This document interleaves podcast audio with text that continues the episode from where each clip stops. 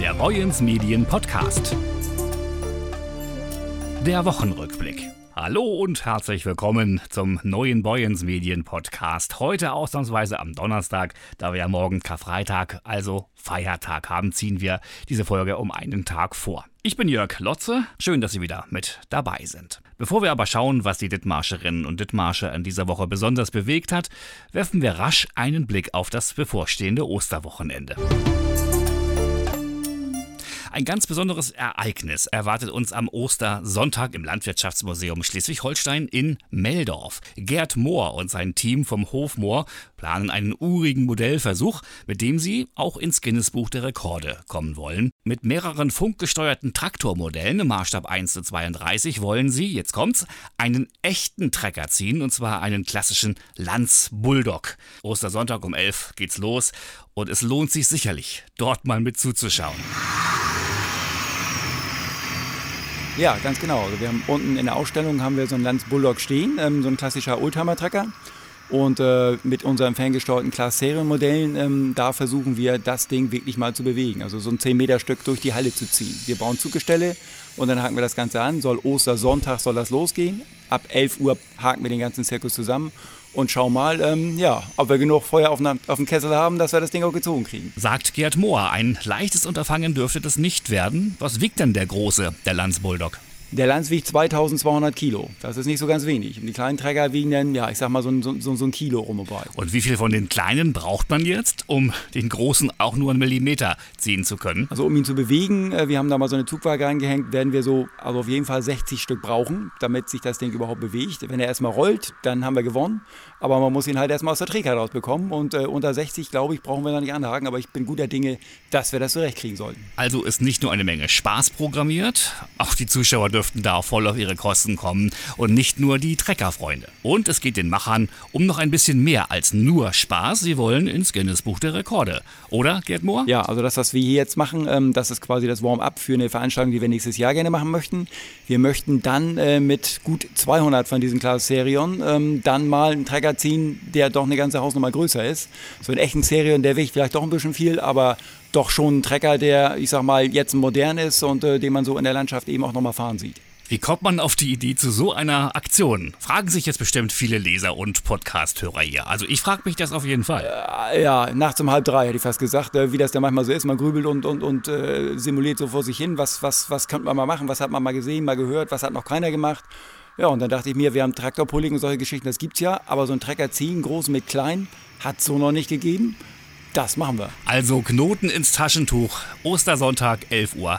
Landwirtschaftsmuseum SH in Meldorf. Wer möchte, kann sich vorher noch ein bisschen mehr einlesen im Internet. Ja, auf hof-moor.de äh, oder eben auf der Hofmoor-Seite bei Facebook. Äh, da sind die ganzen Informationen dementsprechend zusammengetragen. Da kann man gerne mal gucken. Da ist alles, was man wissen muss, hinterlegt. Dankeschön, Gerd Mohr. Dann also immer eine Handbreit äh, Luft unterm Trecker.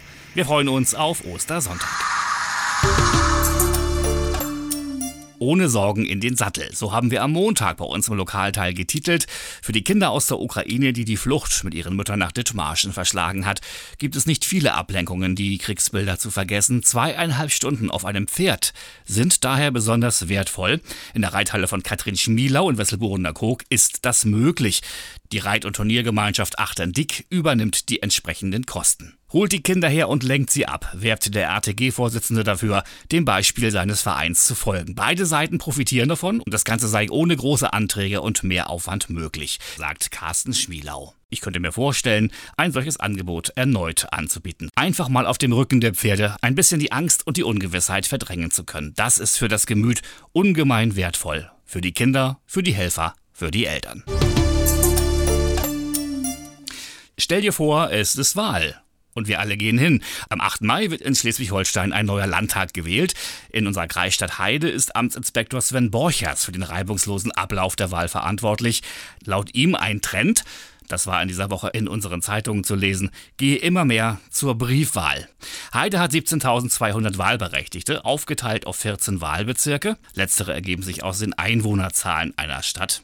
Neben den Wahlhelfern vor Ort gibt es deshalb zwei Briefwahlvorstände in Heide, die kümmern sich ausschließlich um die eingegangenen Briefwahlunterlagen. Bis jetzt seien bereits mehr als 350 ausgestellt worden, sagt Borchers. Um den Klimaschutz voranzubringen, plant die Stadt Heide die Errichtung von Photovoltaikanlagen. Die Dächer der Sporthalle Heide Ost, der Klaus-Grohl-Schule sowie der Grundschule Süderholm sollen dafür auf ihre Eignung geprüft werden. Darüber haben wir auch in der ausklingenden Woche berichtet. Die kontinuierlich steigenden Energiekosten sind derzeit in aller Munde. Auch die Folgen des Klimawandels werden zunehmend deutlich. Dem will nun die Stadt Heide entgegenwirken. Rund 120 Kilowatt Peak an Leistungen sollen dabei laut einer Beschlussvorlage erzielt werden. Für ein durchschnittliches Einfamilienhaus würde im Vergleich mit einem Kilowatt-Peak von etwa 10 gerechnet. Die Gebäude der genannten Schulen sollen hierzu als mögliche Standorte auf ihre Statik und langfristige Verwendbarkeit hin untersucht werden. Die Stadt erhofft sich dadurch, noch mehr in Richtung Klimafreundlichkeit zu gehen und die Stromversorgung dauerhaft gewährleisten zu können. Und auch das Thema Cuxhaven-Fähre bleibt in aller Munde und die Elbfährenbefürworter bleiben am Drücker. Der Landtagsabgeordnete Volker Nielsen will, dass öffentliche Mittel in eine Fähre nach Cuxhaven fließen und Brunsbüttler Politiker wollen dazu nach Berlin fahren. Knapp 4000 Unterschriften hat es sie eingesammelt, die Petition des Brunsbüttlers Reinhard Groß zum Erhalt der Fährverbindung nach Cuxhaven. Zwar konnten die Unterschriften vom Petitionsausschuss des Landtages nicht gewertet werden, weil sie über eine private Plattform gesammelt worden waren, doch als Einzelpetition wird das Anliegen trotzdem behandelt. Volker Nielsen ist Mitglied im Petitionsausschuss. Mittlerweile habe der eine Stellungnahme vom Wirtschaftsministerium Finanzministerium angefordert. Dabei gehe es laut Nielsen vor allem um den Punkt der Wettbewerbsverzerrung. Diese sah das Land in der Vergangenheit als gegeben an, würde die Fährlinie finanziell durch öffentliche Mittel gestützt. Immerhin wird zwischen Glückstadt und Weschhafen privatwirtschaftlich eine Fährverbindung betrieben, die sich selbst trägt, so die Argumentation des Landes. Auch der FDP-Landtagsabgeordnete Oliver Kobarski aus Brunsbüttel bewertet die Antwortschreiben des Bundesverkehrsministeriums als unzureichend. Kobarski hat zudem das Gespräch mit Staatssekretär Oliver Luxig gesucht und die Elbfähre angesprochen. Ich bin guter Dinge, sagt er, dass Bewegung in das Thema hineinkommt. Soweit unsere Auswahl an Themen, die uns in der jetzt auslaufenden Woche besonders bewegt haben. Anfang der Woche sind wir mit dem Wochenausblick hier wieder für Sie da. Mir bleibt jetzt noch Ihnen ein wundervolles, frohes Osterfest zu wünschen. Ein paar Tage der Ruhe, der Auszeit, der Familie und vielleicht auch der Geselligkeit. Und all das bei hoffentlich tollem Wetter. Bis denn, machen Sie es gut.